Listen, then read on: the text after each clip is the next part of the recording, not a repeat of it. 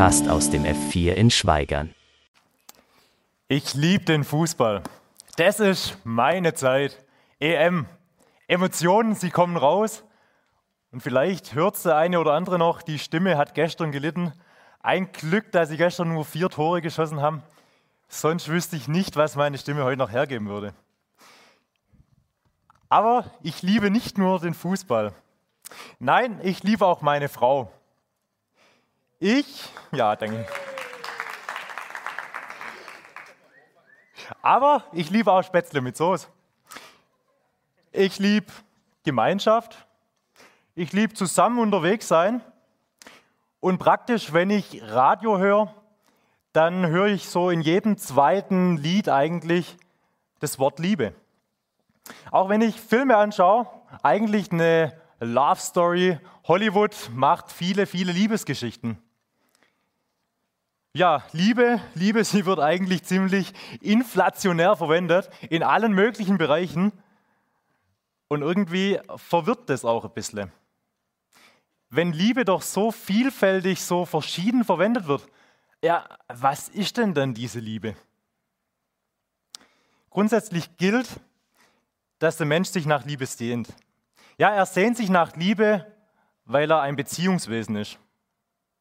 Wenn wir ganz am Anfang in der Bibel beginnen, dann sehen wir, dass wir geschaffen sind, geschaffen von Gott im Gegenüber.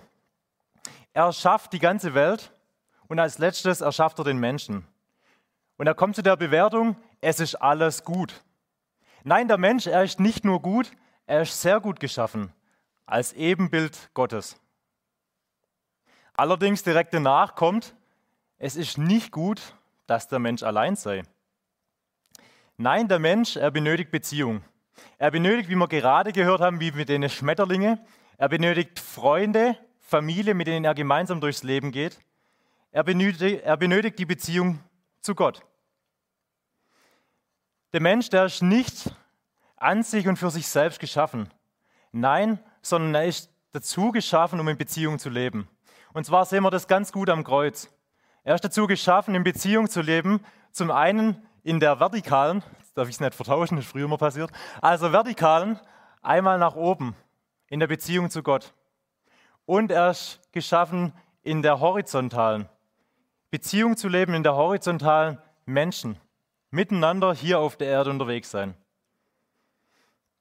Die Bibel geht sogar so weit, dass sie einen Mensch, der nicht in Beziehung lebt, als tot bezeichnet. Ja, sozusagen lebendig tot. Er existiert, aber er lebt nicht wirklich. Denn nur in der Begegnung, in der Begegnung miteinander und in der Begegnung mit Gott ist ein neues Leben möglich. So lesen wir im Epheserbrief, aber Gott hat in seiner großen Liebe auch uns, die wir tot waren, in den Sünden, sprich in der Trennung zu Gott, mit Christus lebendig gemacht.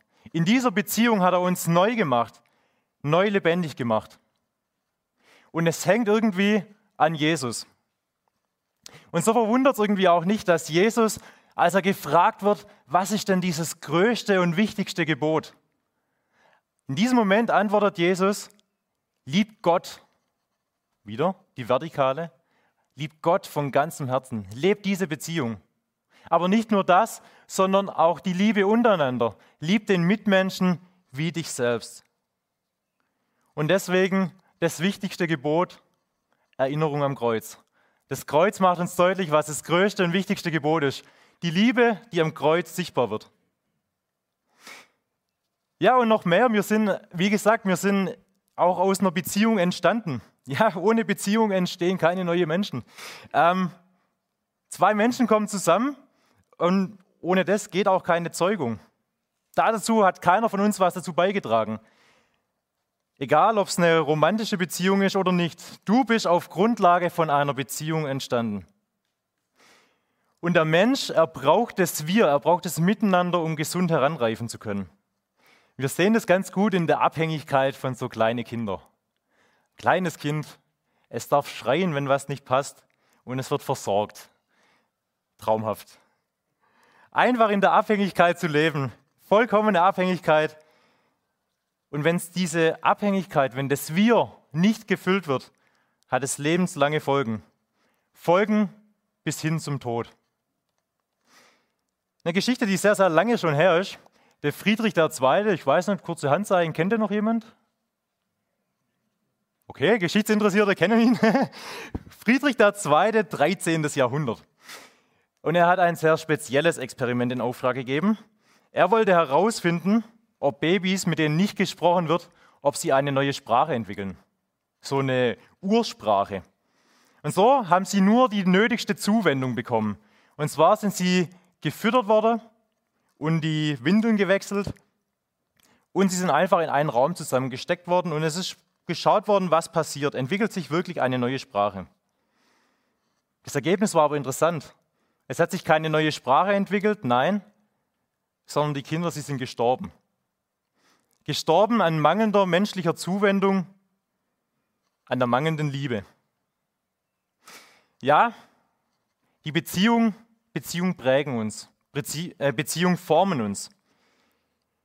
Und so ist es mit Familie, mit Freunden, mit Arbeitskollegen, ja, mit Gott. Im Miteinander, im Miteinander unterwegs sein, werden wir geprägt, ob wir es wollen oder nicht. Es gibt den schlauen Spruch, zeig mir deine Freunde und ich zeig dir, wer du bist. Und ich glaube, da steckt auch eine, ja, einfach auch ein Funken Wahrheit mit drin. Immer wieder bekommen wir Hinweise in der Bibel geliefert, wie wichtig wie wichtig die Freunde sind. Ja, das Buch der Sprüche warnt uns sogar davon, wem wir an unser Herz heranlassen. Wir sollen unser Herz behüten. Im übertragenen Sinne sollen wir bewusst aussuchen, mit wem wir Beziehung leben. Ja, wie gesagt, das Miteinander, es wird uns prägen, es wird uns beeinflussen. Und so sagt auch wieder die Sprüche, wer Umgang mit Weisen hat, der wird klug, Wer aber mit Dummen verkehrt, dem geht schlecht. Ja, ziemlich praxisnah. Er hat so ein kleiner Spiegel mitgebracht. Das Interessante ist, beim Spiegel, wenn man reinschaut, wenn man in den Spiegel reinschaut und ich schaue rein, dann kann ich mich morgens betrachten. Ich sehe mehr oder weniger. Aber in dem Spiegel, ich sehe immer nur mich selbst. Wenn ich reinschaue, betrachte ich immer nur mich selbst. Die Frage ist, weiß ich, wer ich bin, wenn ich allein in diesen Spiegel schaue? Weiß ich, wer ich bin, wenn ich nur den Blick auf mich selber richte?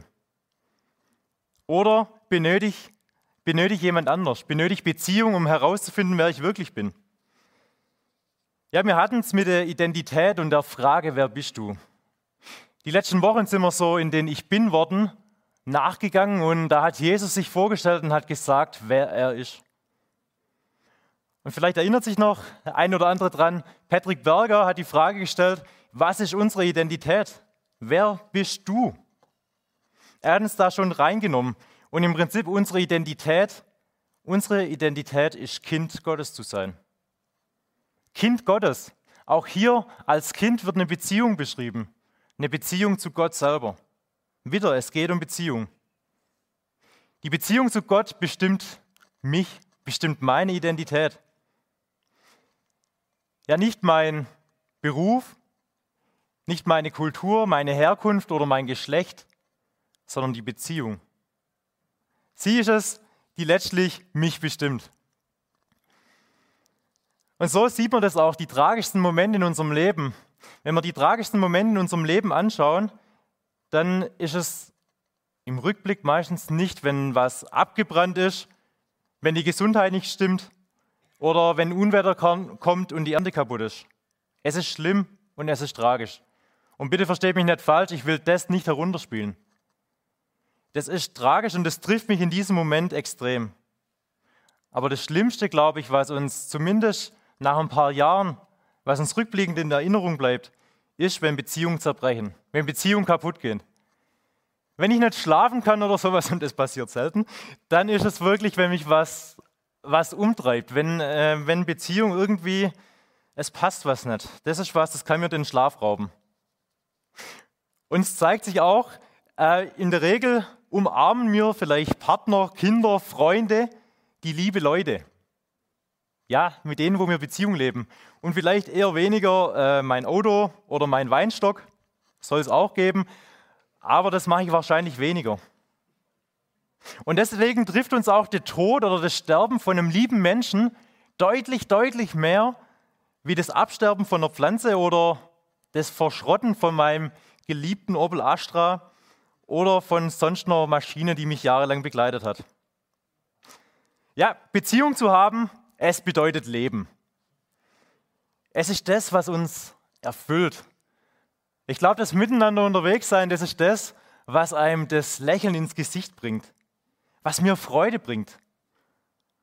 Ja, ein schlauer, äh, schlauer Mann, der Herr Backhaus, ist mal zu der Aussage gekommen, Beziehungen sind das halbe Leben und die Beziehung zu Gott, sie ist das Ganze. Und trotzdem ist die Frage, wenn äh, die Beziehung, wenn die so wichtig ist, warum auch die Beziehung zu Gott, warum leben wir so oft in der Trennung? Warum wollen wir nicht immer noch einen Schritt drauf zugehen und mehr in diese Beziehung investieren? Und letztlich auch da kann ich alle beruhigen. Das macht es nicht besser, aber es ist von Anfang der Geschichte so. Bereits Adam und Eva trennen sich von Gott. Sie wollen ihre eigenen Wege gehen. Und das ist nichts anderes, was wir als Sünde bezeichnen. Die eigene Wege gehen, nicht auf Gott hören, mit ihm gemeinsam durchs Leben gehen. Ja, direkt nach der Schöpfung wollen die Menschen ihren eigenen Weg einschlagen, wollen nicht mehr in der Beziehung und in der Gemeinschaft mit Gott leben. Lieber unabhängig sein, die Freiheit ausleben. Ja, und letztlich gehen sie auf Distanz. Und das Spannende finde ich, weil es da begonnen hat und bis heute sich nicht geändert hat.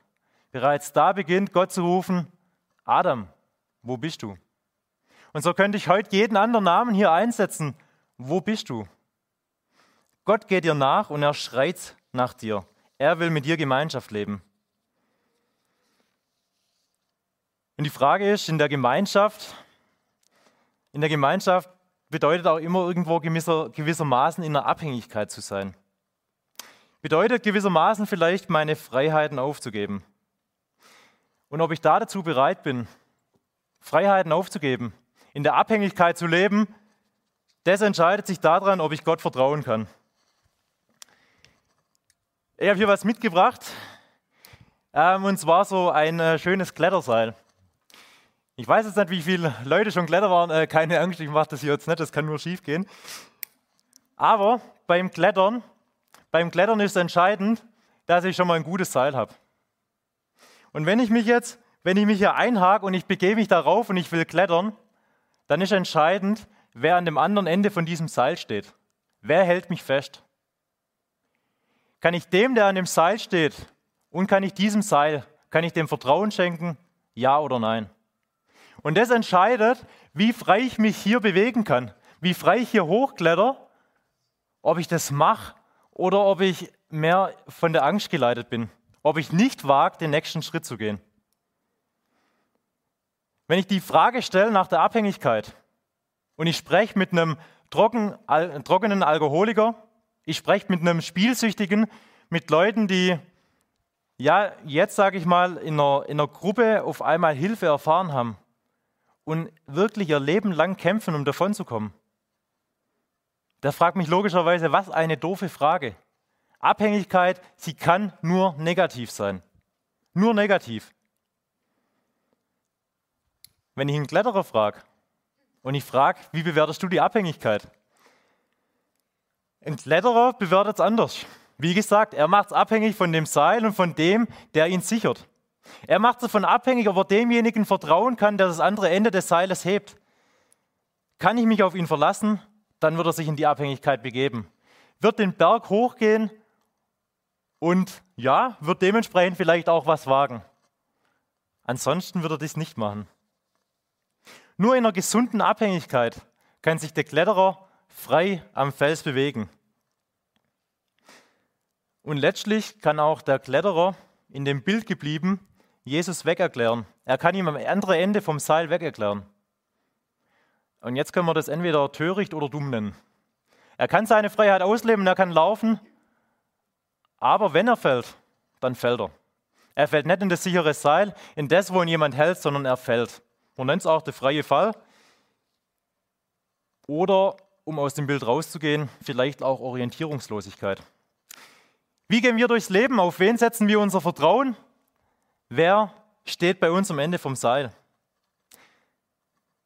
Fakt ist, vom Beginn der Geschichte, Gott sagt, er schreit nach uns, wo bist du? Er geht mit und er steht zur Seite.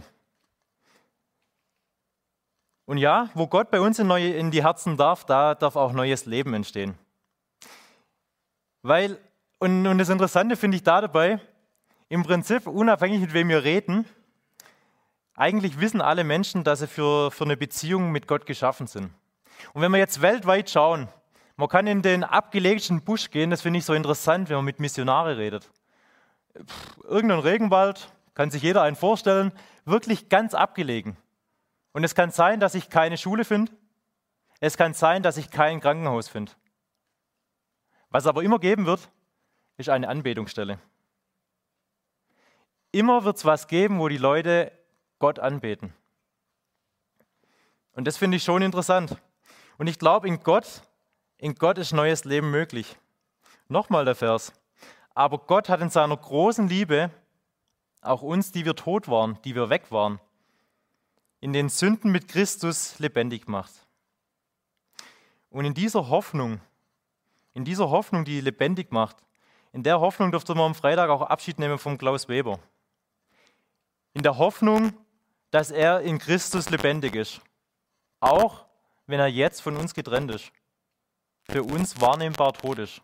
Aber in der Hoffnung, dass an dem anderen Seilende Jesus steht und ihn festhält. Ich glaube, für jede Form der Gemeinschaft oder der Beziehung ist wichtig, dass wir sie von Liebe bestimmen lassen. Dass wir uns von der Liebe auch immer wieder leiten lassen. Weil nur wenn wir uns von der Liebe leiten lassen, können wir auch über die Fehler des anderen ja hinwegsehen. Äh, nur da können wir irgendwie auch immer wieder weich werden eine nächste Chance geben. Und wenn wir ehrlich zu uns selber sind, auch wir benötigen diese Chance immer wieder von neuem. Ja, und jetzt trotzdem die Frage nochmal, schon ganz am Anfang ging es darum, das Wort der Liebe, ich sage jetzt auch, wir benötigen diese Liebe, aber das, das Wort Liebe, es wird so vielfältig eingesetzt. Geht es da nicht etwas präziser? Ist es wirklich so, dass es die Liebe in der Gemeinschaft, die Liebe zu einem guten Freund, die Liebe zum Partner, die Liebe in der Familie, die Liebe in der Gemeinde, alles Liebe? Ist das alles die gleiche Art der Liebe oder gibt es da tatsächlich Unterschiede? Es stimmt, die Bibel, sie verwendet, ähm, also das Neue Testament ist in Griechisch geschrieben, und in der Sprache gibt es tatsächlich drei verschiedene Formen der Liebe, die beschrieben werden. Es kann sein, das hat der eine oder andere schon gehört und trotzdem will ich nochmal drauf eingehen. Ganz wichtig am Anfang, es geht nicht darum, dass eine Liebesart besser oder höher gestellt werden muss wie die andere. Nein, alle Liebesarten sind wichtig, alle Liebesarten sind relevant. Ähm, da geht es nicht um eine Rangstellung, alle haben ihre Berechtigung. Und dennoch spricht die, äh, spricht die Bibel von drei verschiedenen Arten. Der Eros, der Philosliebe und der Agape-Liebe. Kann man nachher auch nochmal auf dem äh, Zettel, wo ihr am Anfang gekriegt habt, da steht es zum Beispiel auch nochmal mit drauf, wer da nochmal drauf schauen will. Das erste, die erotische Liebe, die Eros-Liebe. Ich glaube, sie ist uns bekannt. Es ist was, wo abhängig ist von der Attraktivität dem Gegenüber. Wir kennen es eigentlich auch da wieder von klein auf. Ein kleines Kind erfährt schon, wenn ich meine Oma anlächle und ich ziehe ein breites Lächeln auf, wahrscheinlich bekomme ich die Gummibärchen, die ich will. Das kleine Kind weiß schon, seine Attraktivität einzuschätzen ähm, und so, ja, sich dementsprechend zu verhalten, um Liebe, um Zuneigung zu bekommen oder halt die Gummibärchen. Es lernt, wenn ich zulächle, bekomme ich mehr Aufmerksamkeit, mehr Wohlwollen.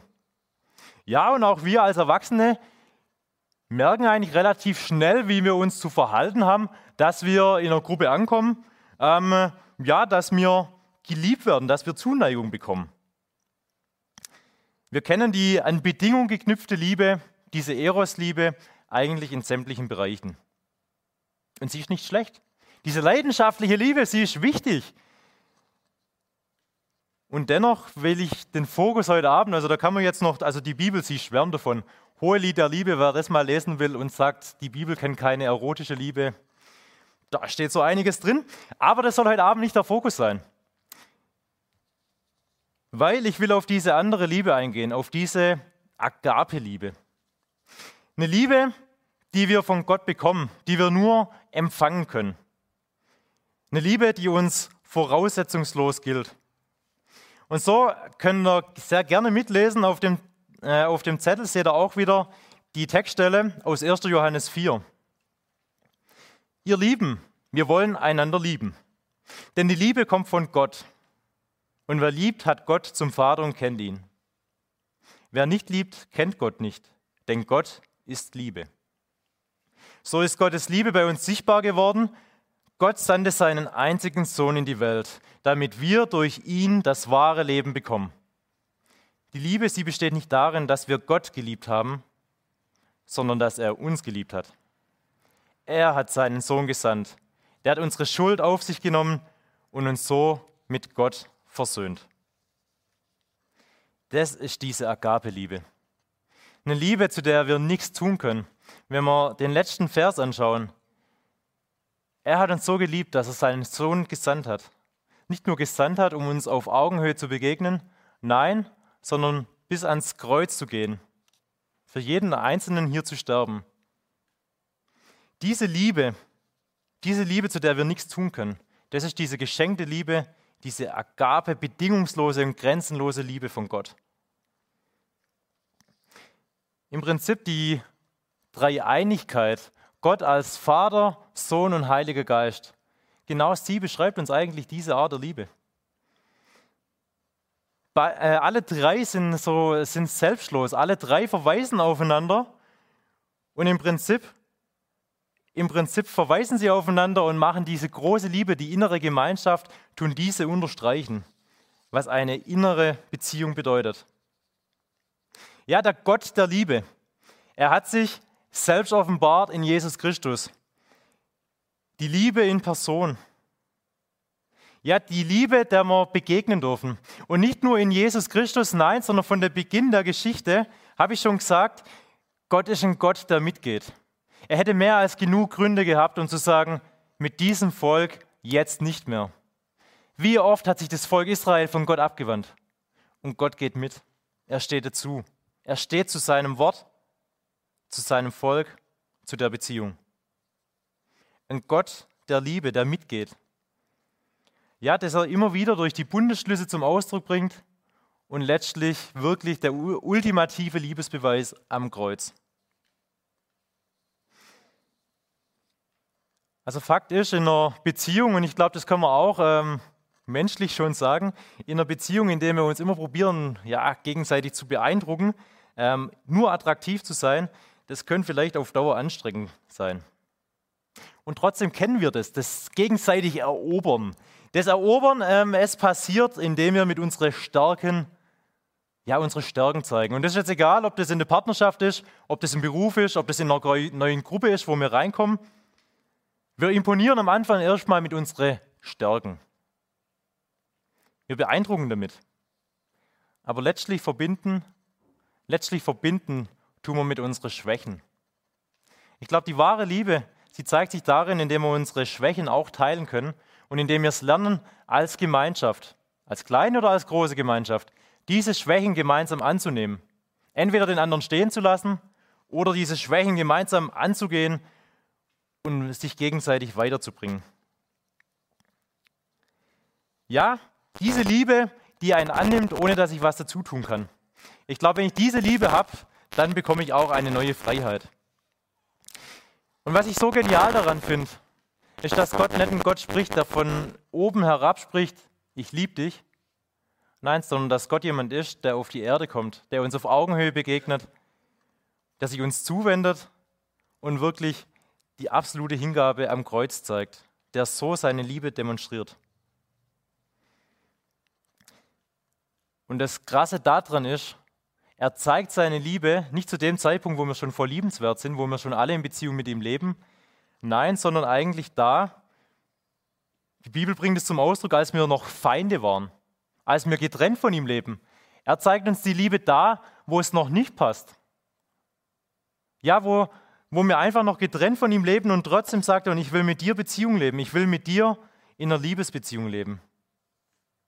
Er zeigt uns die Zuneigung nicht aufgrund von unserer ja, liebenswerten Verhalten, nein, sondern bedingungslos.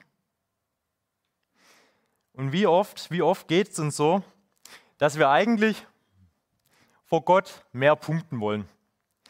Schaffe, schaffe, heiße baue. So heißt im Schwabenland und es ist gut und es ist richtig. Und es ist richtig mit der richtigen Herzenshaltung. Und so komme ich, ich glaube dazu, dass diese Agape-Liebe, diese selbstlose Liebe, wenn ich diese angenommen habe, dann, dann kann ich auch diese, ja, diese Liebe, mit der ich ja, punkten kann. Diese Liebe, ähm, indem ich mehr diese Beziehung lebe, intensiver diese Beziehung lebe, dann ist sie richtig. Aber zuerst, zuerst steht das bedingungslose Ja, dieses anzunehmen. Und oftmals, und äh, da predige ich voll zu mir selbst, deswegen ist Predigen übrigens auch so schön, weil man eigentlich so viel zu sich selber sagen kann, man sagt es ja immer so schön. Man ist dann in so einem Ding drin und eigentlich probiert man oftmals aus seiner eigenen, aus einer, seiner eigenen Kraft raus. Und wenn es nicht läuft, dann probiere ich noch mit noch mehr Aufwendung und noch mehr Aufwendung. Ich probiere und probiere und probiere.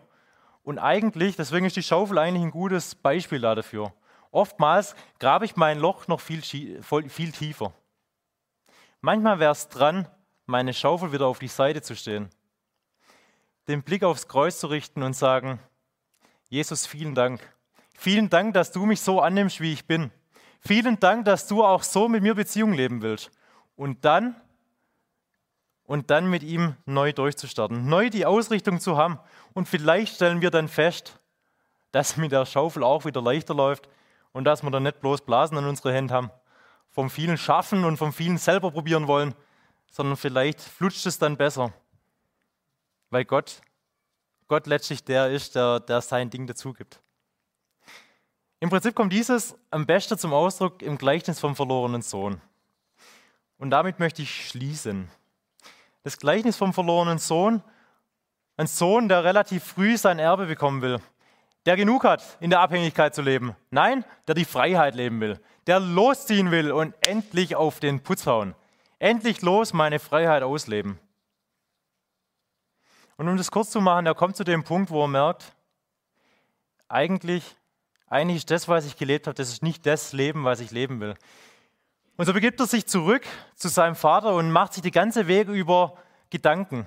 Ich will zu meinem Vater gehen und ich will ihm sagen, ich will so leben wie deine Tagelöhner.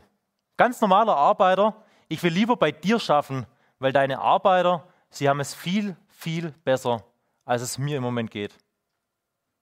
Und so macht er sich Gedanken, wie kann ich meinem Vater dies beibringen? Wie kann ich ihm das sagen? Und er zieht los, kommt heim und er wird einfach umarmt. Sein Vater stürmt ihm entgegen und umarmt ihn. Er nimmt ihn einfach an, gibt ihm diese zweite Chance. Bedingungslos bedingungslos geliebt. Und ich glaube, darauf kommt es an. Ich glaube, wenn ich diese bedingungslose Liebe immer wieder neu begreife, dann kann, kann ich ganz neu aus einer Dankbarkeit und aus einer Freude herausleben. Dann gehe ich wieder mit der richtigen Motivation heran.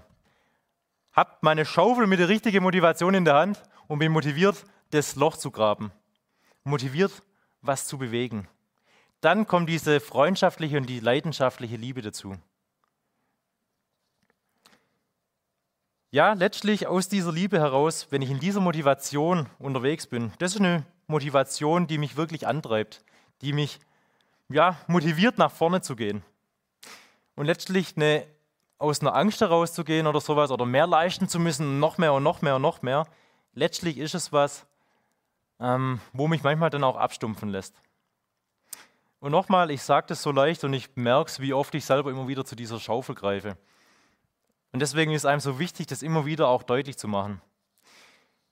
Es geht um diese hingebungsvolle Liebe.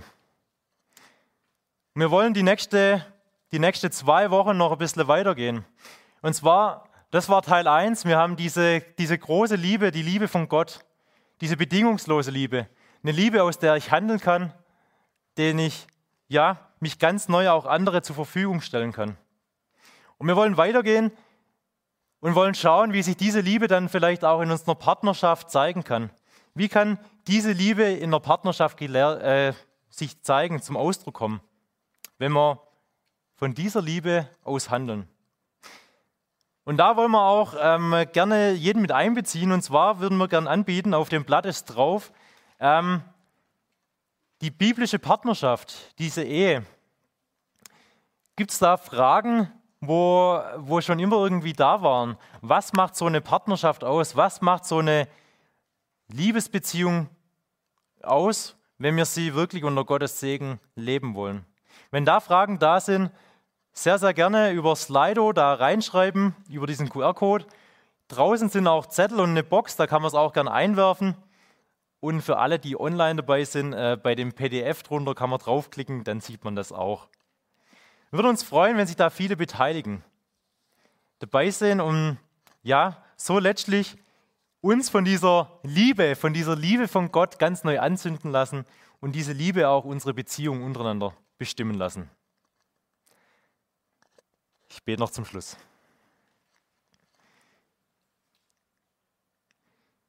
Jesus, ich will dir Danke sagen. Ich will dir Danke sagen, dass du uns genau kennst. Du weißt unsere Stärken, du weißt unsere Schwächen. Danke dafür. Danke, dass du uns so annimmst, so wie wir sind. Danke, dass du uns liebst. Und alles, was bei uns kommt, was ja, wie wir handeln, wie wir ja miteinander unterwegs sind, Herr. Ich möchte bitten, dass deine Liebe uns da bestimmen darf dass wir wirklich von dir geleitet werden. Hab Dank dafür. Hab Dank, dass du uns deine Liebe ja so viel immer wieder, immer wieder von neuem auch unter Beweis stellst. Und ich möchte bitten, dass wir dieses Geschenk, dieses Geschenk von dir immer wieder neu begreifen dürfen, neu verstehen dürfen und gefüllt von deiner Liebe heraus ganz neu handeln dürfen, Herr. Danke dafür. Danke, dass du uns da hilfst und danke, dass wir mit dir da zusammen unterwegs sein dürfen. Amen.